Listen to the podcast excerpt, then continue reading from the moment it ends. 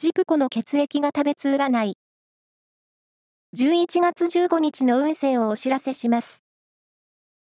監修は、魔女のセラピー、アフロディーテの石田も M 先生です。まずは、A 型のあなた。人との関わりの中からたくさん得るものがある一日。たくさん吸収しましょう。ラッキーキーワードは、大福。続いて B 型のあなた。慌ただしい一日の中で、自分にとって何が大切かわかる一日です。ラッキーキーワードは、チャイナレストラン。大型のあなた。夢や望みに一歩踏み出せそうな一日です。ラッキーキーワードは、ハッシュドビーフ。